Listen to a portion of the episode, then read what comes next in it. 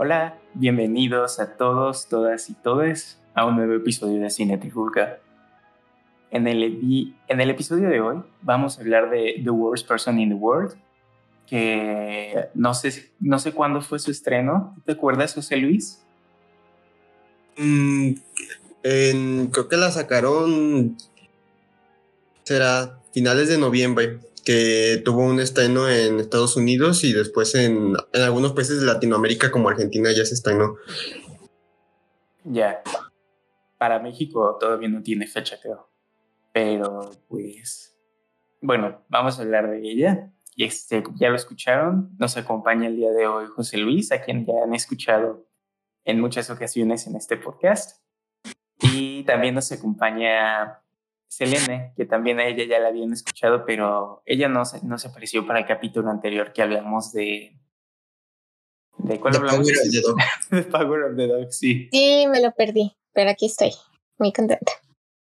Sí, no, no sé. Mm, no sé, en palabras como muy cortas, en una frase como muy corta, como qué les pareció la película? O sea, ¿cuáles eran sus impresiones cuando se acercaron a ella o, algo así. Creo que para mí, este, yo no había escuchado nada, pero es porque ahorita en estos días estoy súper desconectadísimo. Me acuerdo que se había hablado mucho de ella, de posibles nominaciones, porque la había visto en varios tops, en Twitter y en cosas así había, visto que se hacía mucho mención a esta película, pero la verdad no había tenido oportunidad de verla anteriormente. Y la verdad me acerqué a ella sin saber de, de qué iba, nada más por, pues, por recomendación de José Luis, que, bueno, entre él y Selene escogieron que hoy habláramos de esta película, ¿no? Sí, yo igual, este, tampoco igual como tú, la había visto en muchos tops del año de, este, de blogueros y críticos y tal, pero tampoco la había visto y llevaba tiempo viendo que, que José Luis la, la, la recomendaba mucho. Este, y la vi tal cual, o sea, sin tener idea de, de nada de la peli, ¿no? No había leído nada de la sinopsis, este, y, y me gustó mucho, es una, se me hace una estructura mm, de película muy interesante. Y sí, no me hubiera sorprendido verlo, verla en nominaciones. La verdad no estoy enterada de si este, la, la han premiado ya de algo, pero sí, sí me parece una peli que, que va a estar sonando este próximo 2021. Es, yo, yo sí soy muy fan del director. A mí, una de mis películas favoritas es la de 31 de agosto en Oslo, ese mismo director, Joaquín Taller. Y entonces, cuando se, acercó, se acercó el Festival de Cannes, pues yo estuve haciéndole mucha cobertura a qué películas iban a estar compitiendo, este, cuáles se llevaron premios y cosas así. Y pues de las que más me emocionaban era esa, la de Julia Ducournau, la de Asghar Faradi, la de varios directores. Entonces, cuando supe que, que empezaron a decir que las películas de este director se han estrenado en Cannes, pero nunca han tenido, pese a que a mí me gustan mucho, nunca han tenido como, no sé, la atención que, que creo que te merecen. Entonces, a mí me sorprendió mucho cuando los críticos después de su estreno en Cannes empezaron a llamarla, recuerdo que este Peter Bradshaw de IndieWire la llamó un clásico instantáneo. A mí mm. me, sorprendió bastante y entonces este ya empecé a ver trailers y empecé a ver más cosas que fueron saliendo y pues me emocionó mucho. Más porque la actriz se ganó el premio a... Ah, sí, es mejor actriz, ¿verdad? en Cannes. Sí. Y pues así, y luego también vi que Noruega la escogió para que fuera la que los representara en los premios Oscar y ahorita en la reciente lista que sacaron de las 15 que quedan en competencia, pues queda esa y tocó notas como México, como este, España y, otros países. Pero este, desde que la vi sí estoy muy, muy emocionado con esa película. Ya la he visto varias veces y pues yo ya le había dicho a Selene que es, ahorita es muy difícil que alguien me la mueva de mi número uno del año que mi favorita del año, porque en serio me gusta mucho. Interesante. La verdad pensaba que era Titán, no te voy a mentir, pero está bien. También varios me han dicho eso. Eh, creo que sería conveniente pues, introducir este, una pequeña sinopsis. Eh, se las voy a sacar en esta ocasión de Wikipedia. Hoy es 26 de diciembre, por si quieren la cita bibliográfica correcta. Pero bueno, dice, la película narra cuatro años en la vida de Julie, una joven mujer con problemas en su vida amorosa y en su carrera profesional, que poco a poco la llevan a mirar la vida de una forma más realista. Y bueno, sí está muy sintetizado y creo que creo que está correcto. Mm. Sí, yo lo que pensaba, sobre todo cuando terminé la película, que me quedé con una sensación de que es un, es un ejercicio muy real de lo que significa para las mujeres como este paso como de la edad adulta joven a la edad como más adulta. Este, porque eh, se me hacía muy gracioso, por ejemplo, pensar en los primeros cuadros que vemos de la protagonista y los últimos, de verdad parece otra persona, ¿no? Y se me hizo en general como muy rico eh, el ejercicio como de tratar de seguir a este, este personaje que está pues transitando hacia, hacia su madurez este, y, y que termina muy cambiada, ¿no? O sea, de verdad parece otra persona y pues se me hace, se me hizo muy interesante. Sí, fíjate que a mí cuando empezó me costó como un trabajo como entender como, pues, pues de qué va esto, ¿no? O sea, porque en un inicio como que te va contando como que la protagonista no, como que no, no se elige por una carrera y está teniendo muchas dificultades, este, pues para determinar quién, quién, cómo quiere vivir su vida, ¿no? Y luego te mete esto como de la brecha generacional y no sé, es algo así súper extraño en un inicio, pero ya después como que se empieza a tornar un poquito como más cotidiano, a mi parecer. Ajá. Y no sé, creo que a mí me parece eso como muy... Me pareció muy bonito, me pareció muy refrescante, porque siento que en general recientemente empezamos a ver como muchas películas con, con tramas así muy locas o cosas imposibles y, y como que en estos años como que no he visto tanto como que abordemos tanto como los temas como de la vida real, ¿no? Y creo que en esta película se toma como de una forma, sí, como dijiste, muy realista, pero a mí me pareció, aparte de realista, también como, como un poquito tierna, quizás. Y fíjate que también tuve como este gran choque de que al principio, como en los primeros capítulos, se me hacía este un estilo narrativo como muy cuadradito, muy muy realista, ¿no? Este, tiene una narradora a lo largo de toda la película, como que dices, ah, ok, esto es un formato muy clásico. Este, pensaba incluso en algunos momentos como, como en que la fotografía se vuelve muy íntima o que los pasajes, este, son como muy silenciosos. Me recordaba a esta misma sensación que tuve, por ejemplo, cuando vi Never Really, Sometimes Always, que mucha gente la criticó porque qué, película más aburrida y no pasa nunca nada y este y parece documental incluso. Este pero sí a veces como tú también siento la necesidad de pronto de mm, sí de ver como este cine que apapacha un poquito la vida real este y, no pues no necesita como de, de grandes artificios para, para capturar tu atención. Sin embargo, conforme va avanzando la película, tiene unos momentos fantásticos, me parece muy bien colocados, o sea, unos, unos momentos tal cual como, como fantasiosos, que yo la verdad no me esperaba y, y se me hizo muy, muy adecuado el, el uso de estos recursos. No, yo nada más quería mencionar que ahorita que mencionaste Never Rarely, Sometimes Always, eh, hay una tendencia que he estado notando que, que con esta película siento que la reafirmé.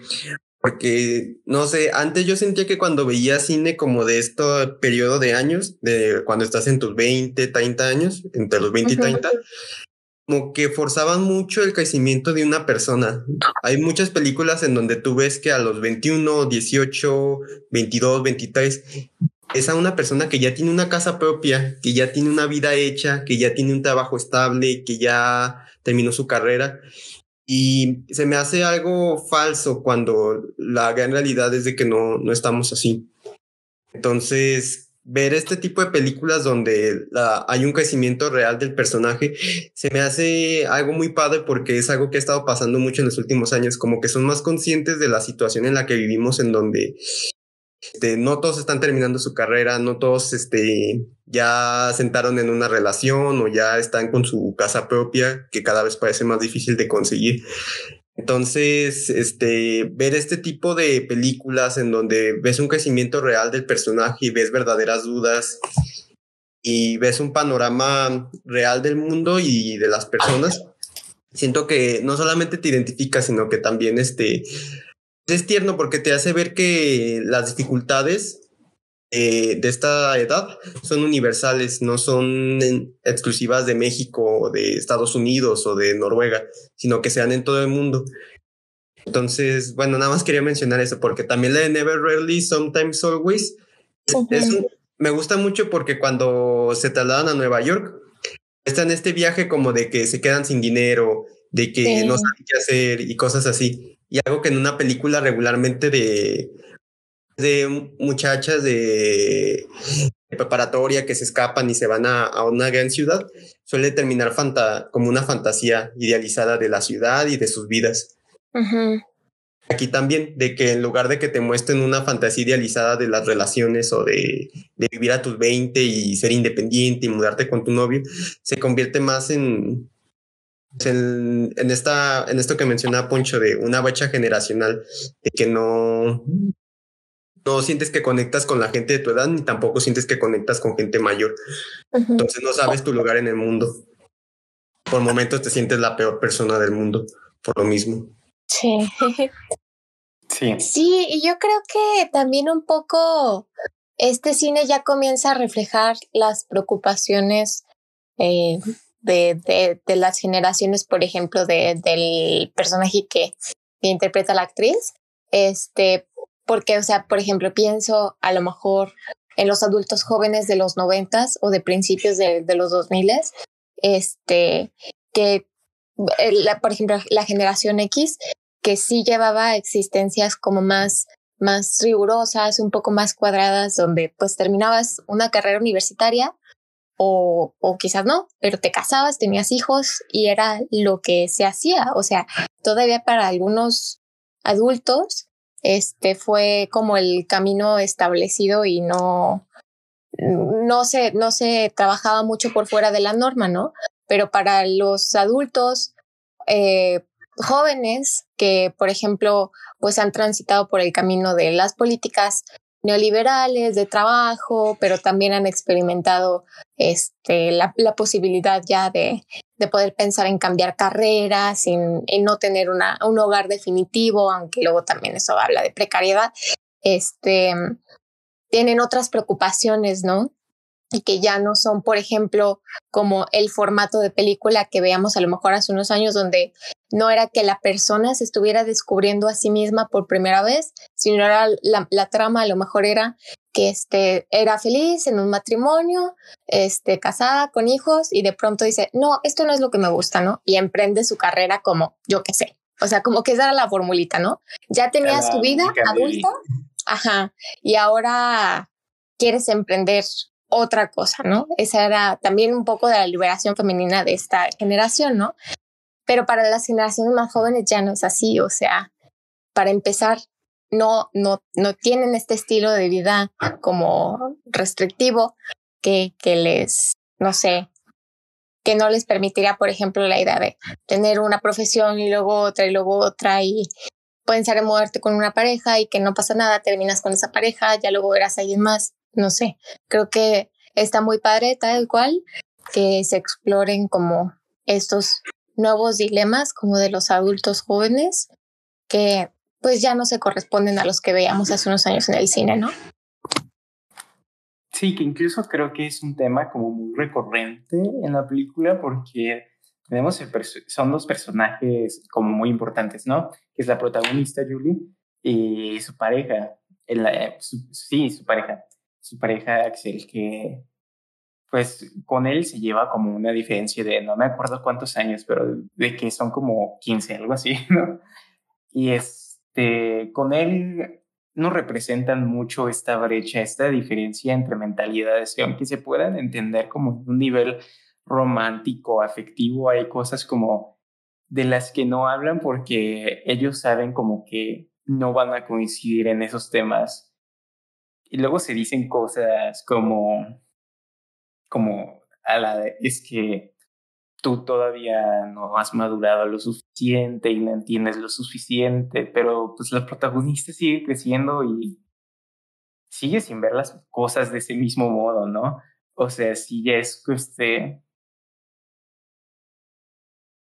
es como interesante ver cómo eso también se, se, se explora por primera vez y que ya estamos viendo que como cambios más marcados como en las tendencias de las generaciones, ¿no? Bueno, quizás todas las generaciones digan eso, ¿no? Pero... Pues sí, yo creo que también tiene que ver con un cambio de pensamientos y también de perspectiva eh, generación a generación. Porque bueno, algo que a mí se me quedó muy presente en la película es que el personaje de Axel, pues es un, escritor de cómics, de novelas gráficas de, de, un gato, que no me acuerdo cómo se llama. Pero este, él tiene un humor misógino y este, y hasta en algún momento mencionan que es racista. Y él lo ve así, y él lo ve, y es el tipo de humor que lo formó y el tipo de contenido que lo formó. Entonces él no ve el problema en eso no es hasta que ya después se le señala y se le, le hace ver que lo que estaba haciendo pues no este afectaba a otras personas y también este no, no era el mejor era lo mejor. Entonces e, eso es algo que me llama mucho la atención porque es un tema que está presente en la película porque inclusive esta Julie escribe un artículo este, sobre el sexo oral en la era del Me Too y pues en ningún momento hay un choque de ideas. Sin embargo, sí está muy presente que no forman parte de la misma generación ni tienen el mismo pensamiento. Entonces no, no se puede esperar que tanto Axel como Julie piensen lo mismo. Si hay una diferencia como de 15 años y eso se ve no solamente en la manera en cómo se relacionan y en cómo evaden temas, ejemplo, también el hecho de, de, que él está muy atado a la idea de, pues de, ya me mudé con mi pareja y ahora quiero tener hijos, cuando ella no está, ella no quiere eso. Entonces, sí, sí habla como de un cambio de comportamientos, conductas, pensamientos de una generación a otra.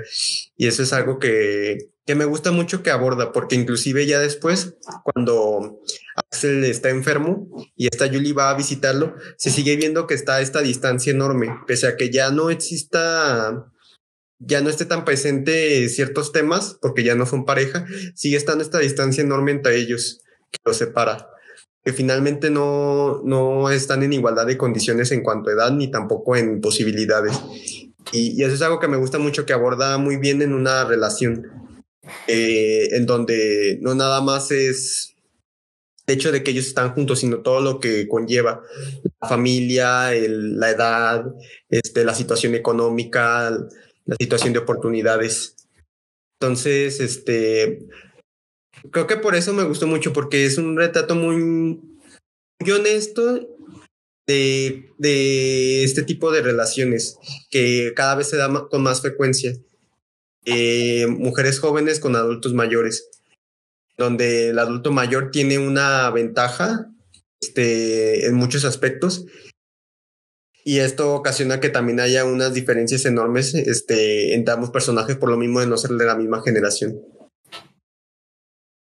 Que ahora que mencionaste lo de la maternidad, mientras la veía cuando tienen como este mini conflicto de que él quiere tener hijos y ella no está segura si quiere hacerlo en ese momento, Dicen una frase que hoy, eh, oímos repetida en el cine una y una y otra vez, y también en la vida real, es, es que no hay un momento en el que estás lista, o sea, es que lo tienes que, tienes que aprender. Este, ah, sí, y que así lo hace la gente, ¿no? O sea, ajá. Sí, y aquí vemos como una, como una mini rebelión, diría yo, contra esta idea de que, pues la protagonista, este, al final, este, tiene sus propios intereses, ¿no? Y no sé, me parece como que es muy interesante como en esto de esta idea de que ella prefiere esperar en vez de tener a su a su en vez de embarazarse en ese mismo momento, eh, o sea, no lo enmarca como una acción egoísta como sería enmarcado en otras películas, sino es más bien como que, o sea, no solo se está preocupando por ella, o sea, también se está preocupando por su pareja, por el futuro de, de, niño o niña que pueda tener. Y me parece súper tierno que la película nunca suelta esa idea, que siempre está presente, eh, que ella tiene miedo de o no se siente segura de, de estar lista y la película, le, el guion le da tiempo de llegar a un momento donde ella diga, pues ahora, ahora sí, ¿no? Creo que eso me parece también muy bienvenido y muy diferente porque creo que no me había tocado verlo en ninguna película, incluso de autoras que toquen mucho el embarazo, como me acuerdo de Diablo Cody, que ella escribe mucho sobre embarazo la amo de todos modos, pero ella siempre escribe este, desde esta perspectiva de que no, las madres nunca, nunca están preparadas o nunca se sienten listas. Y aquí me parece como que hay como una idea conflictuada, una idea opuesta a lo que generalmente vemos. Que Y que sí, y que se me hace muy interesante porque ahorita esto que mencionas, porque es algo, o sea, por ejemplo, que como mujer durante mi vida he escuchado decir mucho, ¿no? Que, por ejemplo, no hay momento adecuado para casarte, porque siempre tienes deudas, porque siempre, este, o sea, siempre hay un chingo de trabajo, siempre hay deudas, entonces como que ya, haz las cosas cuando quieras y cuando eres joven, porque igual, pues problemas y deudas, inseguridades siempre las vas a tener, ¿no? Este, y es una retórica muy extraña porque creo que también apelan un poco como a que cuando seas más grande se deformen tus deseos. Algo que se me hizo muy interesante de la película es que al, al personaje de la protagonista, ella siempre expresa que quiere tener hijos, ¿no? Simplemente dice, ahorita no, en este momento no, en este momento no quiero, pero nunca es como no quiero tener hijos, ¿no? No es mi deseo. Y se me hace muy importante que, este, que el transcurso de la película no se tratara de que ella cambiara de opinión acerca de tener hijos, ¿no? No se tratara de que, ah, bueno, llegó a la adultez y entonces llegó un momento donde ya mágicamente cambió su personalidad y ahora ya se le antoja tener hijos, ¿no? Es como, no, ella siempre lo quiso, siempre lo, siempre habló de ello. antes no era el momento, ahora lo puede pensar, ¿no? Y se me, se me hizo muy acertado que, que el discurso se manejara de esa manera, este, porque no apela que la, la, personalidad del personaje va a cambiar, este, simplemente porque se hace mayor, ¿no? Que es algo, por ejemplo, que siento que el personaje de Axel siempre, siempre está esperando de ella, como de, ay, cuando seas mayor me vas a entender, o yo casi tengo 40, entonces no me entiendes, y es como de, no, yo creo que no se entienden porque no se van a entender, porque son dos personas de personalidades y un sistema de valores muy diferentes y sus valores no van a cambiar con su edad, ¿no? O sea, cambiarán ciertas perspectivas, pero la persona que ella es no tiene por qué este, convertirse en otra cuando vaya adquiriendo más años, ¿no? Claro, que es como hasta una conducta como medio paternalista, medio controladora, de que es lo típico que se escucha, es que tú piensas eso porque estás muy joven. Ya cuando crezcas, ya, ya vas a querer hijos, o ya cuando crezcas, ya te vas a arrepentir de no tener pareja, o cosas de ese estilo. sí, eso me recuerda mucho y sí, es esta, bueno, para mí es pues esta brecha generacional que sentimos mucho durante la película. Sí, creo que este, ahorita que mencionan eso, también se da en el momento en que se reencuentra con Axel y este también, y este le pregunta y eh, que si, oye, con el tipo con el que está saliendo ahorita, ¿lo conociste antes que mí o después? O sea, como esta necesidad de todavía, una vez terminada la relación, todavía tener control sobre ella, sobre ciertas cosas, o para poder culpabilizarla o poder responsabilizarla de ciertas cosas que pasaron en la relación y que en ese momento ya no importaban. Pues hay una situación de paternalismo por parte de él de estarla cuidando, de estar viendo este eh, estar cuidando cosas que ya no le corresponden porque finalmente ya no están en una relación. Y, y, eso es algo padre porque siento que en otras películas se hubieran ido por algo más sencillo, como, no sé, poner a Axel como una mala persona o una persona. Exacto, como si fuera un villano, ¿no? Y pues no lo es. Poner a, a también a, no me acuerdo cómo se llama, llama Ivint, poner ahí también como una mala persona o como una persona, este, la trató mal o que finalmente este, hizo algo que hizo que se separaran. Que siempre pareciera que en las películas buscáramos un villano y un bueno. Que alguien que hizo todo perfecto, alguien que todo el tiempo se, se estuvo equivocando y fue agresivo y fue violento. Y siento que aquí muestran personas más reales con muchos matices. Por ejemplo, la escena final. Adelante. Ah, no, nada más decía que tienen muchas contradicciones. También. Y ya. Por ejemplo, me acuerdo de la escena casi final donde este encuentra este Eivind y ya tiene una pareja y ya tiene un hijo. Y, o sea, ese tipo de cosas siento que no se ven mucho en otro tipo de películas que suelen ser más blanco y negro, en donde este, si una persona terminó una relación, tiene que ser porque la otra persona fue un, asco de persona. Exacto. horrible y inclusive hasta hay como un, un cierto de mensaje punitivo, como de, ay, si la trataste horrible, vas a terminar horrible. Te va a ir súper mal en la vida y a la otra persona le va a ir increíble.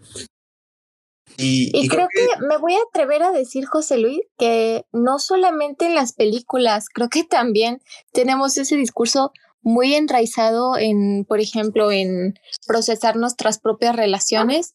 O sea, como que creo, digo, yo observo a lo mejor en, mi generación, por ejemplo, que de pronto tratamos de, de, mm, explicar nuestras separaciones o nuestros rompimientos con otras personas como con esta dicotomía de nuevo como de villano, ¿no?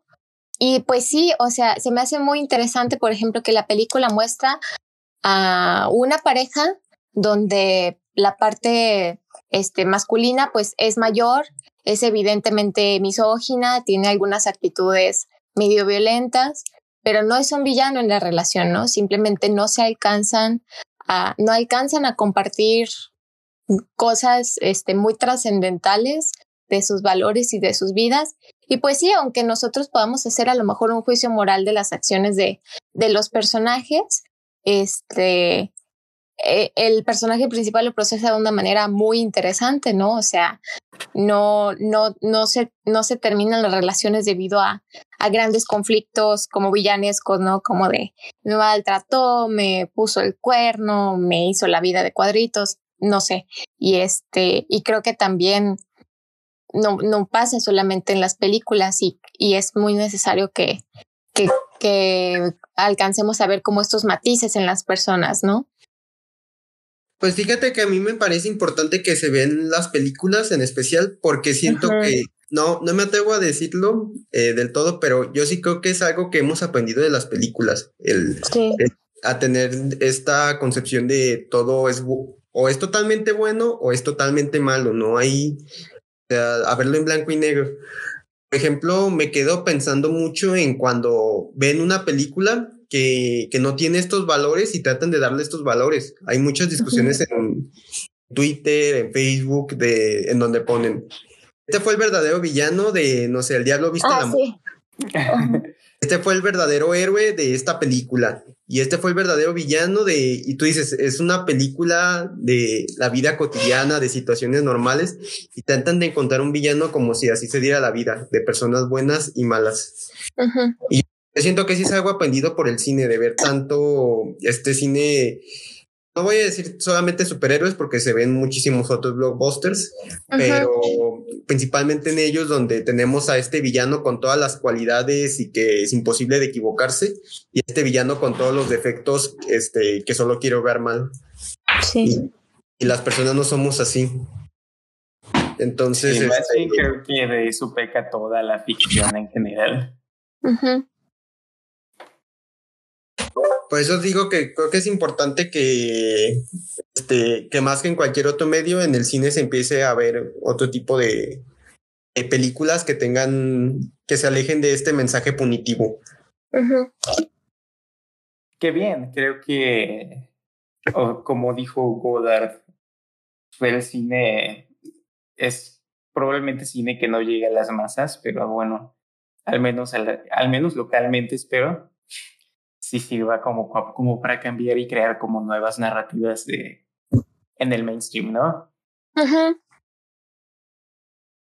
Sí, y yo creo que, digo, evidentemente sí las hay, ¿no? O sea, debe haber muy buenas iniciativas en, por ejemplo, series de, de, plataformas de streaming con guionistas más jóvenes, con premisas más interesantes, personajes menos planos.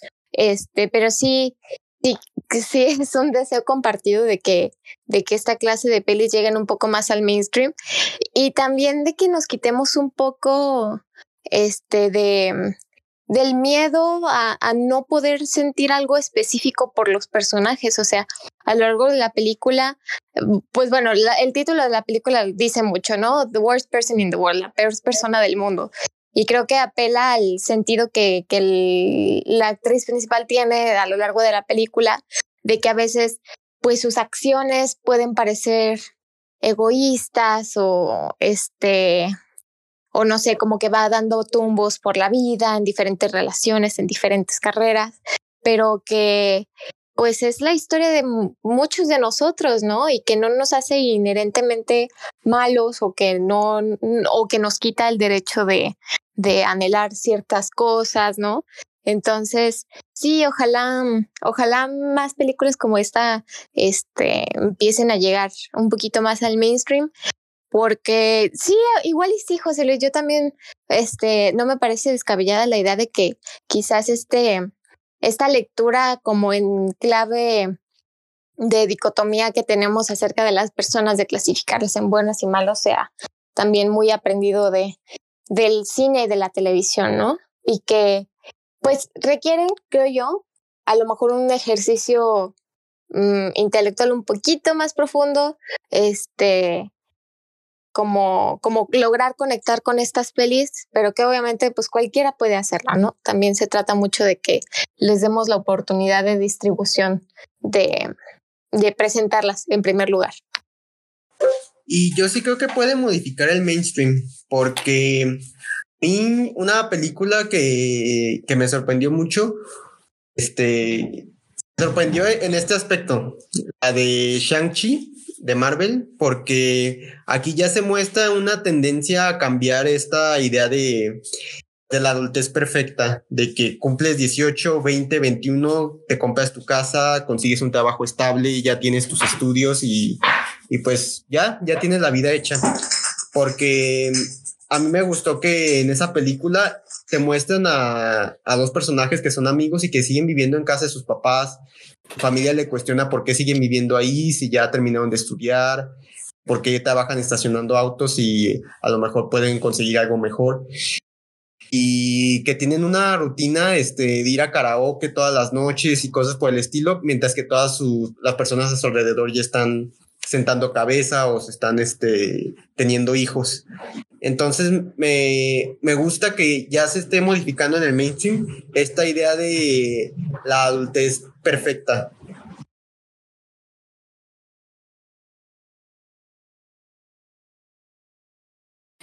Sí, creo que, que, bueno, no sé, probablemente alguien ya lo haya dicho, perdón persona, no me demandes propio. Ni me funes en Twitter, pero pues esta película se siente más como, como un coming of age, ¿no?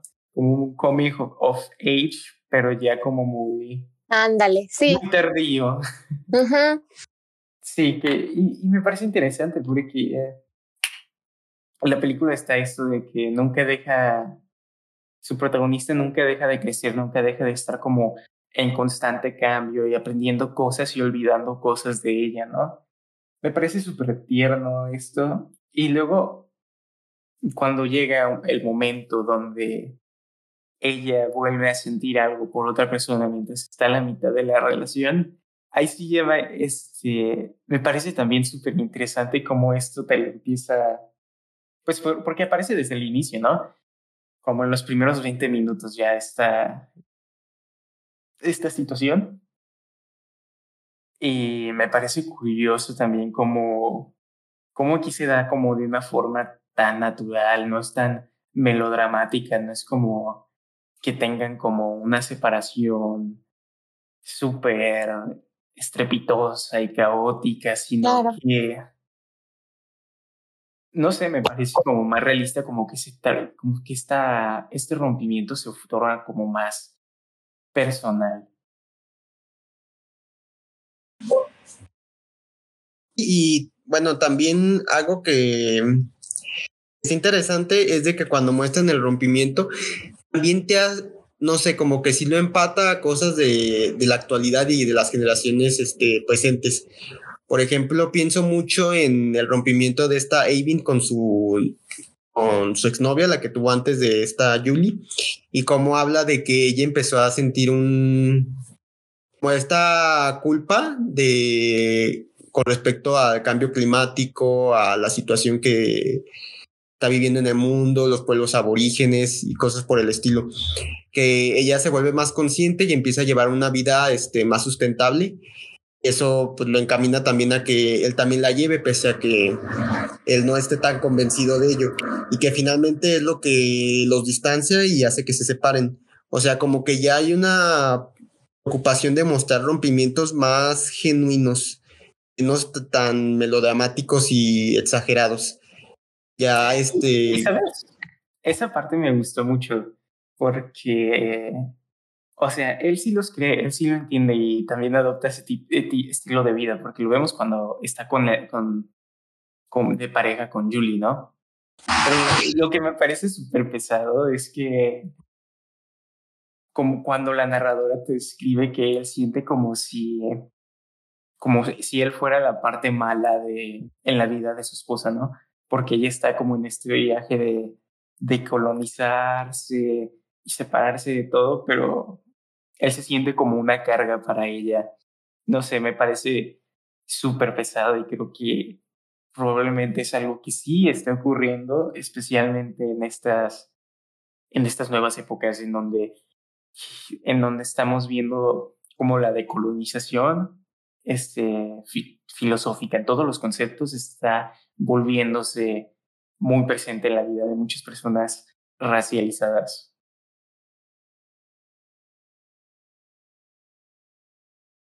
Sí, que no, no, no solo eso, ¿no? Creo que en se me hizo muy bonita, muy rica esa parte de, de la película, porque creo que en esencia habla como de que a veces pues tienes relaciones en donde una persona pues encuentra un sistema de valores con el que se siente más cómodo o más cómoda y, y de pronto pues ya es imposible empatar con algunas cosas, ¿no?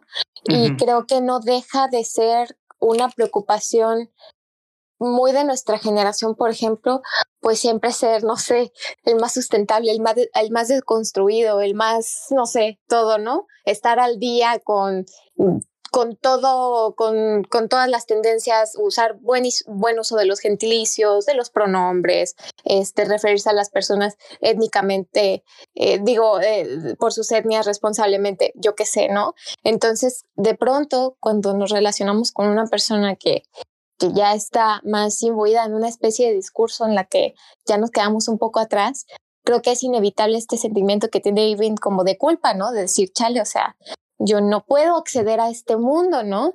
Que por ejemplo es algo que yo he visto mucho suceder con los varones de mi generación, de que bueno, es como de, ok, yo puedo leer mucho acerca de feminismos, puedo comprender a mi pareja de lo que está hablando, pero pues no puedo asir como este mundo por completo y nunca voy a estar como completamente consciente de sus necesidades o de sus preocupaciones, ¿no?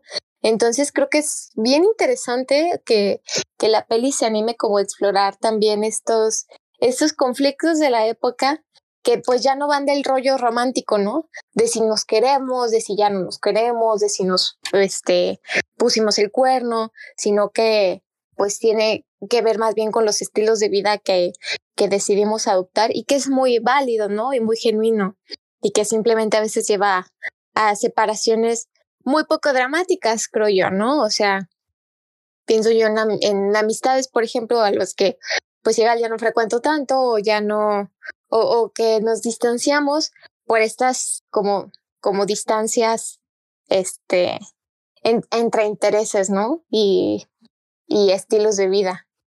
Sí, que, o sea, como tú dices, no son directamente románticos, pero sí afectan mucho pues la vida romántica, ¿no? Lo afectan directamente. Y creo que también es algo que muy poco se habla. Creo que hubo muchas ocasiones también en que esta película me recordó a otras películas que se me hizo muy extraño. Voy a dejar de lado la obvia que creo que todos nos recordó a Tim Burton si conocemos esa escena. Este, pero también en otra parte me recuerda mucho Lost in Translation, que ya sé que en cada capítulo menciona a Sofía Coppola, pero este, hay una parte de la que mencionan, sí, sí, la de, la de Big Fish, sí, pero me parece como muy, muy, muy interesante como, ¿qué estaba diciendo? Así. ah, Sofía Coppola, eh, Lost in Translation, nos trabaja esta idea de que hay veces en las que simplemente no están como en el mismo tiempo, no están como en el tiempo correcto para coincidir, o no están en, en, el mismo momento de, de, no están en una disposición en las que estén en una sincronía, en las que puedan estar en sintonía. Y creo que esto está presente en la película.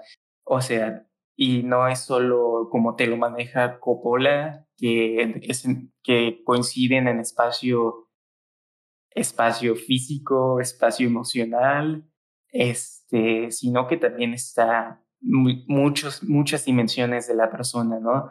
El espacio político, el espacio intelectual, el espacio emocional, romántico, este, laboral, etcétera que en esta película están presentes todo el tiempo y nos continúan recordando que, que un, un romance no es solo el romance, ¿no? Sino que hay muchas cosas más allá que pueden influir el éxito, que una relación es multifactorial, ¿no?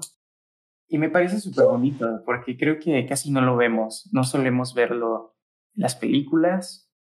Este, ya hemos dicho mucho en este podcast, no solemos verlo, es igual, es atípico, pero creo que en general la película se comporta de esta forma atípica. Y a mí me gusta bastante que esto suceda. Bueno, ya que mencionaste la escena, la que no, se parece a la de Gampes, que, que, es una escena muy bonita, a mí me gusta mucho seguirla viendo. Este, recuerdo que cuando recién vi la película por primera vez, repetí esa escena varias veces porque estaba muy, muy bonita. Y este, me, me parece interesante porque cuando se la puse a otra persona, ella la tomó de manera muy literal, como de, oye, pero ¿por qué se detuvo el tiempo si, si la película era totalmente real y de repente se detuvo el tiempo y empezó a, a verse así? Eso habla también como de, de, que ya estamos muy clavados en, en, esta cuestión de lo real y lo irreal en las películas, de que, que ay, si una película nos muestra totalmente todo realista, ¿por qué luego nos pone este tipo de cosas? Y no sé.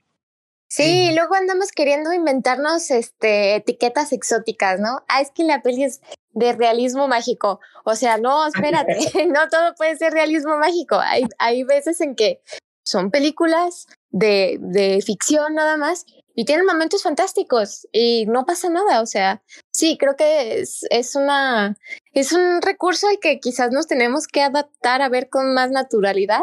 Pero sí, o sea, yo también cuando vi la escena, este, se me hizo muy refrescante porque digo, no, mm, digo, es una escena muy bonita, pero tampoco como que está, no es groundbreaking, ¿no? Este, es una escena simplemente muy bonita, fantástica, enclavada en una peli que no es, no es nada fantástica, que es al contrario muy realista, como hemos estado hablando en el podcast, y que me hizo pensar como, wow, qué padre, o sea, creo que habla de, un muy buen guion, de una muy buena dirección permitirse usar esta, esta clase de recursos, pues así sin miedo, ¿no? Confiando en que el espectador es inteligente y es sensible y que va a comprender cuál es el uso, la utilidad de una escena así, ¿no?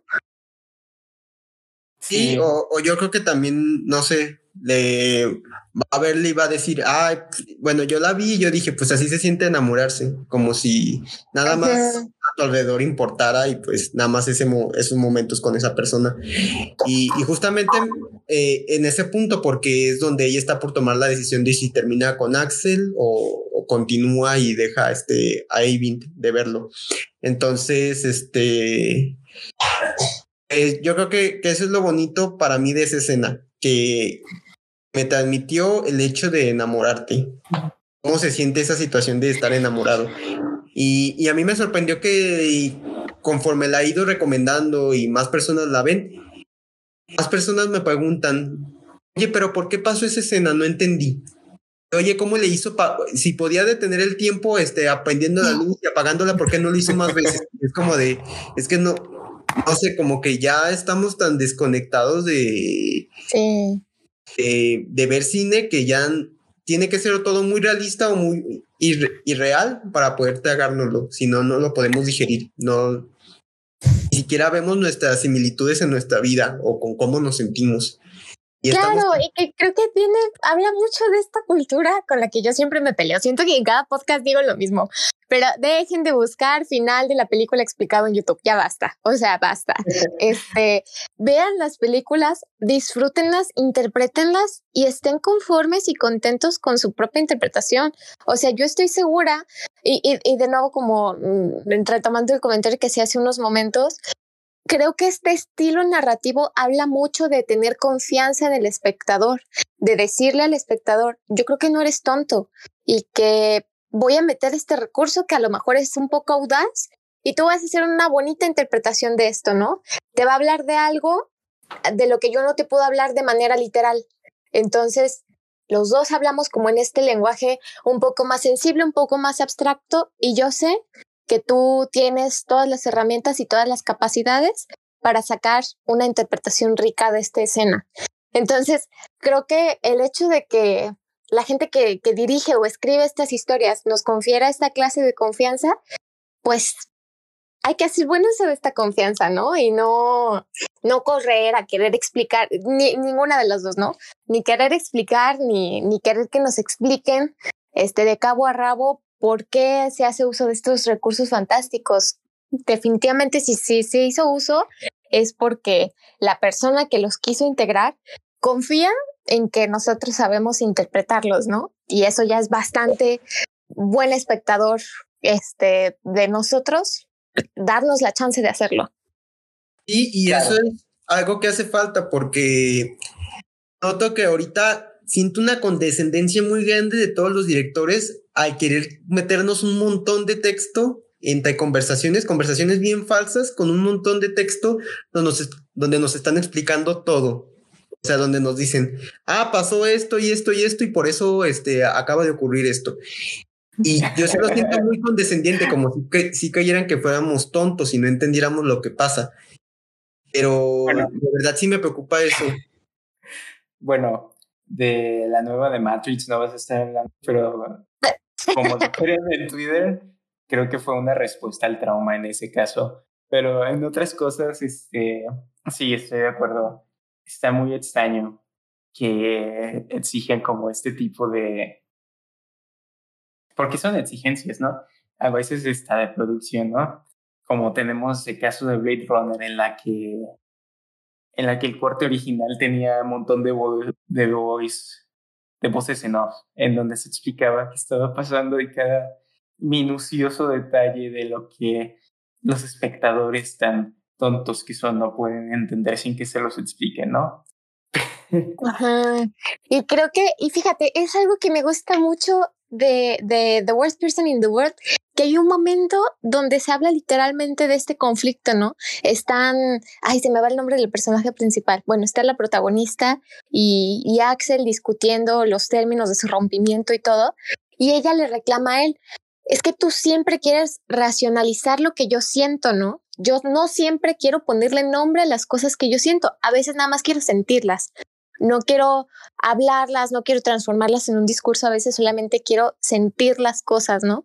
Y me parece una cosa bien importante, no solamente como en términos personales, como de, ah, qué padre, o sea, creo que es un, un acercamiento muy interesante a, a la forma en que procesamos nuestras emociones, sino también de la forma en que narramos las historias y vemos las películas, como a veces solamente pasan las cosas y no, no necesitas que nadie te las explique. Tenemos todas las herramientas necesarias y si no las tenemos, pues hay películas para, para audiencias más jóvenes también, ¿no? Y otra clase de películas.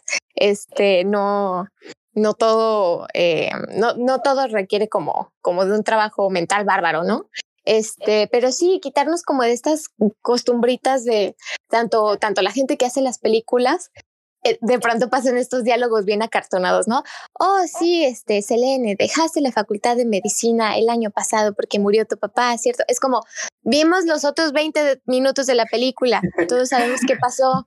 No tienen que hacer estos diálogos patéticos, ¿no? Donde como que tienen que recapitular partes de la historia para que podamos seguirles el hilo, o sea, Creo que si tenemos la capacidad de seguir hilos de, de, conversación, por ejemplo, en la vida real, de situaciones en la vida real, pues nada nos lo impide para hacerlo en películas, ¿no? Claro. Sí, sí. Y bueno. Sí, no. no que no nos pongan muletas. Somos buenos espectadores, creo yo. Claro, háganle caso a David Lynch. Y no. Sí, no, elaborate on that. No. háganle como cuando escuchen música. Ustedes no entienden la letra, pero la disfrutan. Sí. sí, o si no la entienden, pues así dices, ah, está bonita y ya. No necesitas este, hacerte esta. También llega el otro extremo, en donde tú te haces unas interpretaciones muy densas de cosas que no están ahí o sea, la película a veces tiene un mensaje muy directo y hay gente que se hace unas interpretaciones y hace textos y casi tesis de licenciatura analizando una escenita. Y dices, no, no hay, no hay ciencia ahí. Eh, tú nada más vela y di, ah, está bonita, ya. O no necesitas ah, más. Bueno, pero aquí no somos anti-intelectuales, ¿verdad? Aquí amamos ah, no. no, pero creo que lo que, dice, lo que dice José Luis se corresponde mucho a lo que platicábamos antes de, comenzar el podcast, que decíamos, decía yo y decía también José Luis, me gustó y no sé exactamente por qué, ¿no? Y pues no, o sea, digo, ahorita elaboramos como en razones muy profundas de por qué la peli es buena o por qué nos puede gustar o por qué queremos que, que se expanda, pero en realidad, o sea, a, a los sentidos que apela la película, pues son un poquito más trascendentales y personales, ¿no? Y no tienes que decir así como, no, no, no sacas como grandilocuentes este, conclusiones acerca de la película, este, porque la película no es así, ¿no? No es, no es dramática, no es trágica, o sea, pasan cosas de la vida cotidiana que, que creo que muchos de ustedes se, se, este, se verán en algunos de los personajes, a mí me pasó, este, y que sí, o sea, a veces simplemente pues vale la pena decir, ah, me, me gustó la peli, me gustó mucho, ay, ¿qué pasó que fue tan grandioso? Quizás nada, ¿no? Simplemente algo suena en mí que hizo que, que fuera muy, muy buena para mí, ¿no? Sí, yo les decía, cuando yo la vi, sentí como enamorarme. Sentí muy bonito porque sentí como volverme a enamorar. Y no, y ya si alguien me pregunta, pero ¿de qué trata? ¿Y de qué habla? ¿Y qué pasa? Y al final, ¿qué pasa? Pues eso es lo que menos importa, sino lo que te hace sentir. Es un, es una es una película que tú la ves y te identificas y hay muchas situaciones en las que dices, ya he pasado por esto y entiendo que cómo se siente. No es necesario este, hacer este enorme análisis y meterse muy profundo. Sí, es lo que he notado ahorita que estamos hablando de ella, que no estamos haciendo como una práctica como muy normal, como lo que hacemos de otras películas, pero porque no sé, siento como que hay muchas cosas que decir sobre esta película, pero como que no me, no, no hay palabras, pero a mí me gustó, me gustó muchísimo. Sí, ya lo dije mucho, pero si no les quedó claro, me gustó. Sí, no, mi nuevo literalmente yo. La verdad es que... sí, también yo. Sí. De hecho, la vi y dije, ¿Cómo cierro este ciclo de mi nuevo literalmente yo? Y la puse de foto de portada en Facebook. Ya dije, encontré mi, mi nueva personalidad. Sí. Ay, sí, sí. Y creo que en general, este, sí, podemos partir de una recomendación para la gente que, que escucha este podcast. Es, eh, creo que viene mucho de allí, ¿no? O sea, si yo fuera a recomendar esta peli, sería sobre todo porque siento que, que mucha gente de nuestra generación puede sentir que se les habla directamente a ellos, ¿no? De cosas que, que les pasa a ellos este, y que, y que son muy válidas, o sea, como platicábamos hace ratito, pues los conflictos de los personajes son muy reales y muy actuales y nada de eso los hace inherentemente malos o villanos y que creo que pues también es una cosita a lo mejor un poco personal que yo, por ejemplo, pensaba a lo largo de la peli, ¿no? Como de, este, ok, creo que yo he tenido estas actitudes, creo que yo he hecho esto que hacen algunos de los personajes. Y bueno, no, no pasa nada, o sea, son, han sido mis valores, estos valores pueden cambiar y, y no, no soy yo por eso una fuerza inherentemente negativa o positiva dentro de mi círculo, ¿no? Entonces creo que es un muy bonito ejercicio de introspección la peli y que vale mucho la pena la pena que se, que se vea y que se distribuya. Ojalá llegue pronto a México. Sí, yo también espero que pronto llegue porque siento que bueno, sí la quiero ver en cines. Yo esta película sí la quisiera ver en sala de cine. Sí, la verdad yo también estoy muy de acuerdo de que es una película que se debe ver en el cine. Bueno, no se debe de, pero si pueden, véanla en un cine. Y sí, yo creo que pues eso es una buena manera de concluir todo este show.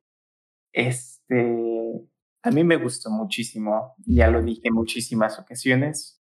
Eh, en lo que mencionamos mucho aquí fue como que notamos como muchas cosas que no solemos ver en otras películas y creo que también eso es lo que le hace una muy buena recomendación pues para ver cuando tengan oportunidad o si pueden verla este, antes de que estén en cines. En cines, no, no, aquí no promovemos la piratería, pero ustedes me entiendan. Y... ah, no, no promovemos la piratería. No, no, incapaces seríamos. claro que no. Oigan, que yo personalmente espero que este, que también The Worst Person in the World sea un, un buen, como una buena inspiración, un buen punto de partida para ver como de, más pelis como de este nuevo coming of age. Ojalá se hagan películas como en este mismo tono de, de paso a la adultez, pero con estos conflictos. De hecho, yo creo que este, deberían. Ya eres adulto. Ajá. Eh, creo que deberían de ver también las otras películas de este director porque o sea que las otras no abarcan tanto periodo de tiempo, por ejemplo, la que a mí más me gusta que es la de 31 de agosto en Oslo, más abarca una semana. Se siente como un cómico page porque es una etapa de crecimiento del personaje. Entonces, ah, siento que es necesario este, ver un poquito más de este director porque En serio me gustan mucho sus películas y de hecho el personaje de Axel aquí es el mismo actor en esa película. Y, está también, tiene un arco de transformación muy, muy interesante. No, y pues nada más quería mencionar eso. Y también porque es, este actor, este, el que interpreta a Axel, que se llama Anderson Daniel Lyon, a mí me gusta mucho porque no solamente ha trabajado en varias películas de este director, sino también este año nada más, pues hizo esta película que, que es mi favorita, pero también hizo, salió en Bergman Island que también es de mis películas. Ah, tenemos que verla, sí, luego hay que juntarnos a hablar de ella. Sí, también. ya está en cines, ¿no? O, o mm. escena. No, creo que todavía no se estrena. Esa sí se va a estrenar aquí en México en febrero. Pero es que vi ya el, el anuncio en la televisión. Ah, ¿en serio? Sí, por eso yo me quedé con la idea de que ya está. Estuvo en cines de Ciudad de México y de Morelia, pero por el Festival de Cine de Morelia. Fue donde la vi. Pero este, tengo entendido que se están aquí en febrero, ya a nivel nacional. Ya. Nada, pues, eh, ah, Después nos juntamos para hablar de ella. Sí, ya queda programado. Les, les, les aviso luego. Muy bien. Y pues nada, creo que ya no tenemos nada más que decir, ¿es cierto? ¿Algo que agregar? No, nada más por último, pues, este, eh, ojalá ya la próxima semana se pueda hacer el top del año, porque les, ah. tengo, una, les tengo una sorpresa a los dos. Ay, Dios, la expectación. Nada, no es una pista, ¿nos puedes dar una pista? Va a venir alguien. Hoy me dije. ¡Qué emoción! Podcast. Hoy me dije, está bien. Me quedaré mordiéndome las uñas con el pendiente de quién es. Ay, esta, Dios. Esta persona esté invitada. Secreto, misterioso. La expectación. Muy bien. Entonces, ya está la invitación también para la gente que nos escucha que no se pueden perder el próximo episodio, porque quién sabe quién va a venir. Estamos muy emocionados. bueno, Aparte, pues ya va a venir caro también, ya vamos a estar todos completos. Sí, también estoy checando a ver si Alan puede parecerse, pero pues están veremos. pero pues bueno, ya, que, ya oyeron, ahí quedó la invitación. Este. Y pues nada, cuando tengan oportunidad de esta película, este, se la recomendamos mucho a todos aquí, todos y todas. Y pues nada, gracias por escucharnos, gracias por llegar hasta el final de nosotros. Este, no, no conozco una palabra, este, gender neutral para fangirlear, pero aquí estuvimos haciendo eso de forma gender neutral sobre esta película. Este, sí. Y pues nada, muchas gracias. Este, yo soy Alfonso Díaz González. Eh, me pueden seguir en Twitter como WolfIOL, Wolf-EOL. Pueden seguir a Cinetrifulca en nuestro sitio web cinemaparapromedios.com.mx y en todas las redes sociales que tengan como Cine Promedios. Y pues no sé si quieren ustedes despedirse personalmente. Sí, de nuevo muchas gracias por la invitación. Este, siempre es un placer juntarme con ustedes a, a echar la plática sobre las pelis que vemos. Y, muy emocionada por el, por el próximo episodio. A ver, a ver quién es este, la invitada o el invitado misterioso. Este, y nada, este, muchas gracias también a todos los que nos escuchan. Eh, yo soy Selene Flores. Me encuentran en todas mis redes como aire concreto. Ahí platico de muchas cosas. Muy variadas. sí. de variedad. Sí. De nuevo, muchas gracias y, gracias en especial a Poncho por aceptar hablar de esta película que a mí me emociona mucho. Eh, me la pasé muy bien y gracias a Selene por también unírsenos. Y nada más, este, por último, pues me pueden encontrar en mis redes sociales como arroba José Salsazar en Instagram y en mi blog como Polvorones en el Jardín eh, de WordPress.